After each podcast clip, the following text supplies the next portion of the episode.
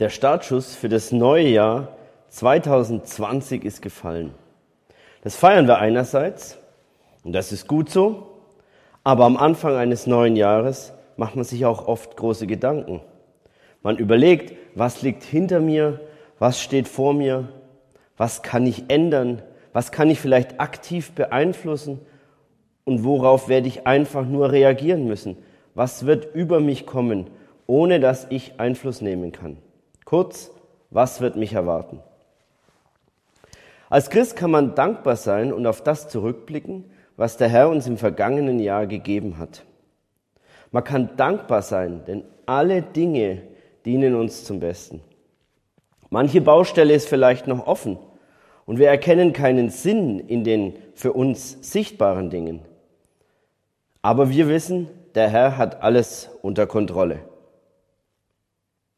Als Bibelleser erkennen wir aber auch, dass wir in einer Zeit leben, die alle Merkmale der letzten Zeit aufweist. Das Böse nimmt Fahrt auf und bedrängt uns, geistlich und immer mehr auch spürbar und sichtbar in unserem Leben.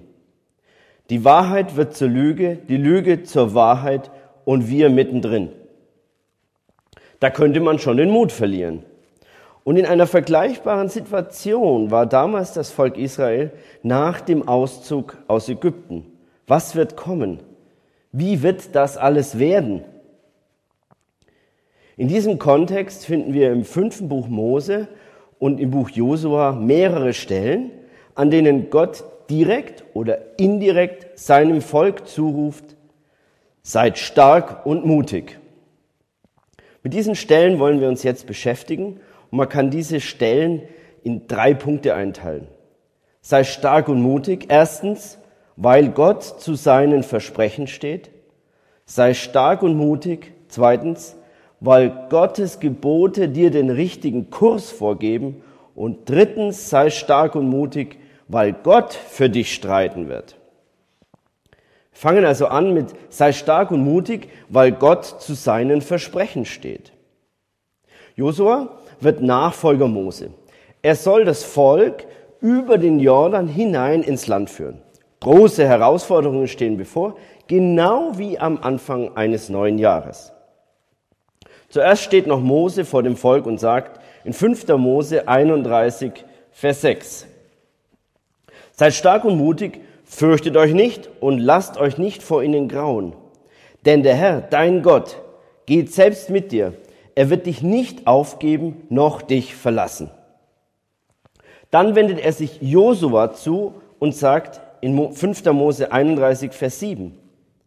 Und Mose rief Josua und sprach zu ihm vor den Augen von ganz Israel, sei stark und mutig, denn du wirst mit diesem Volk in das Land kommen, das der Herr ihren Vätern zu geben geschworen hat, und du wirst es ihnen als Erbe austeilen.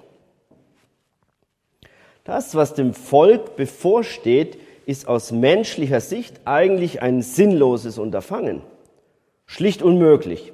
Schon die Überquerung des Jordan mit Mann und Maus ist ein unlösbares Problem. Und von den wehrfähigen Feinden auf der anderen Uferseite mal ganz zu schweigen. Aber Mose gibt seinem Nachfolger bereits hier den Schlüssel zum Erfolg in die Hand. 5. Mose 31, Vers 3. Der Herr, dein Gott, er zieht hinüber vor dir her. Er selbst wird diese Nationen vor dir vertilgen, damit du sie vertreibst. Josua, er zieht hinüber vor dir her, wie der Herr geredet hat. Die Message war also diese. Sei stark und mutig, dann wirst du mit diesem Volk in das Land kommen, weil der Herr es ihren Vätern zu geben geschworen hat, und daher wirst du es ihnen als Erbe austeilen. Sei stark und mutig, weil Gott zu seinen Versprechen steht. Nach dem Tod Mose startet jetzt die Mission Kanaan. Josua 1, Vers 2. Mein Knecht Mose ist gestorben und nun mach dich auf, geh über diesen Jordan, du und dieses ganze Volk, in das Land, das ich ihnen, den Kindern Israel, gebe. Jetzt kommt unser zweites, sei stark und mutig. Sei stark und mutig, weil Gottes Gebote dir den richtigen Kurs vorgeben. Josua 1, Vers 7. Nur sei sehr stark und mutig, dass du darauf achtest zu tun nach dem ganzen Gesetz, das mein Knecht Mose dir gegeben hat. Weiche weder zur rechten noch zur linken davon ab, damit es dir gelinge, überall wohin du gehst.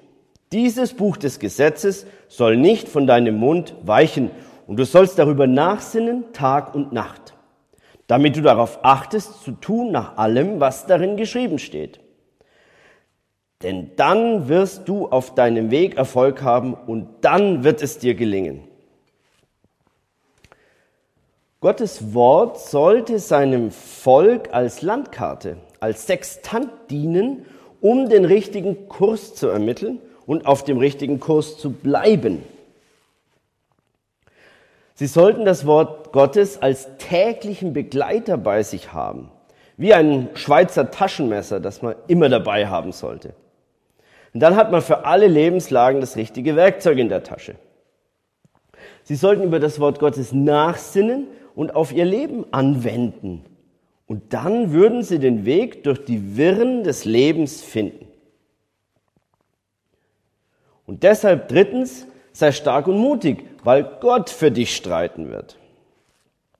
Vor der Belagerung von Jericho, deren Ausgang jedem bekannt ist, passiert nun eine besondere Begebenheit. Josua 5, Vers 13. Und es geschah, als Josua bei Jericho war, da erhob er seine Augen und sah, und siehe, ein Mann stand ihm gegenüber, und sein Schwert gezückt in seiner Hand. Und Josua ging auf ihn zu und sprach zu ihm, bist du für uns oder für unsere Feinde?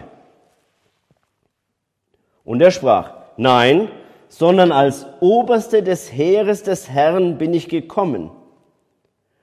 Da fiel Josua auf sein Angesicht zur Erde und huldigte ihm und sprach zu ihm, was redet mein Herr zu seinem Knecht? Und der Oberste des Heeres des Herrn sprach zu Josua, zieh deinen Schuh aus von deinem Fuß, denn der Ort, auf dem du stehst, ist heilig. Und so tat Josua.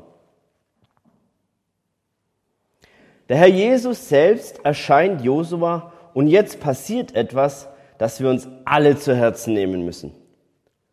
Josua sagt jetzt nicht, oh, gut, dass du da bist, ich habe mir folgende Gedanken gemacht, jetzt steh uns bei, damit wir siegen. Nein, Josua ordnet sich komplett unter den Herrn.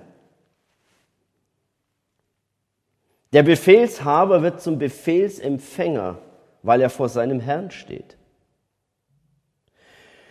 Wenn wir unser Leben komplett dem Sieger von Golgatha unterordnen, dann ist unser Leben ein Leben, das vom geistlichen Sieg förmlich durchdrungen sein wird. Dann sind wir auf der Seite des Siegers. Die zu kämpfenden Schlachten müssen zwar durchlebt werden, aber der Sieg ist bereits errungen und eine Tatsache, die unser Leben dominieren darf. Wir können tatsächlich stark und mutig sein. Bist du schon auf der Seite des Siegers? Oder versuchst du noch aus eigener Kraft den reißenden Jordan zu überwinden und die Riesen aus dem Land Kanaan zu vertreiben? Gib auf. Stell dein Leben ganz unter die Herrschaft des Siegers über Tod und Teufel. Er ist aus Liebe zu dir ans Kreuz gegangen, weil er will, dass du siegst und lebst. Das war jetzt unser letztes, sei stark und mutig steht in Josua 10, Vers 25. Da sprach Josua zu ihnen, fürchtet euch nicht und verzagt nicht, seid stark und mutig, denn so wird der Herr an allen euren Feinden handeln, gegen die ihr kämpft. Gott hat seinem Volk die Feinde in die Hände gegeben und er verspricht ihnen Sieg in den kommenden Kämpfen. Das ist eine Sicherheit, die auch wir Kinder Gottes als Fundament unseres Lebens haben dürfen. Und mit dieser Sicherheit im Herzen dürfen wir in das vor uns liegende Jahr starten. Daher sei stark und mutig. Erstens, weil Gott zu seinen Versprechen steht. Zweitens, weil Gottes Gebote dir den richtigen Kurs vorgeben und weil Gott für dich streiten wird. Wir dürfen in unserem Herrn stark und mutig sein. Wir werden das Ziel erreichen, weil er es versprochen hat. Er gibt uns für unser Leben die richtigen Leitlinien und er hat die Gegner bereits besiegt, denen wir noch begegnen werden. Und deshalb sind die Feinde, die wir treffen, besiegte Feinde. Wir dürfen in seinem Sieg leben. Was auch immer dir und mir dieses neue Jahr bringen wird, Gott ruft uns zu, sei stark und mutig.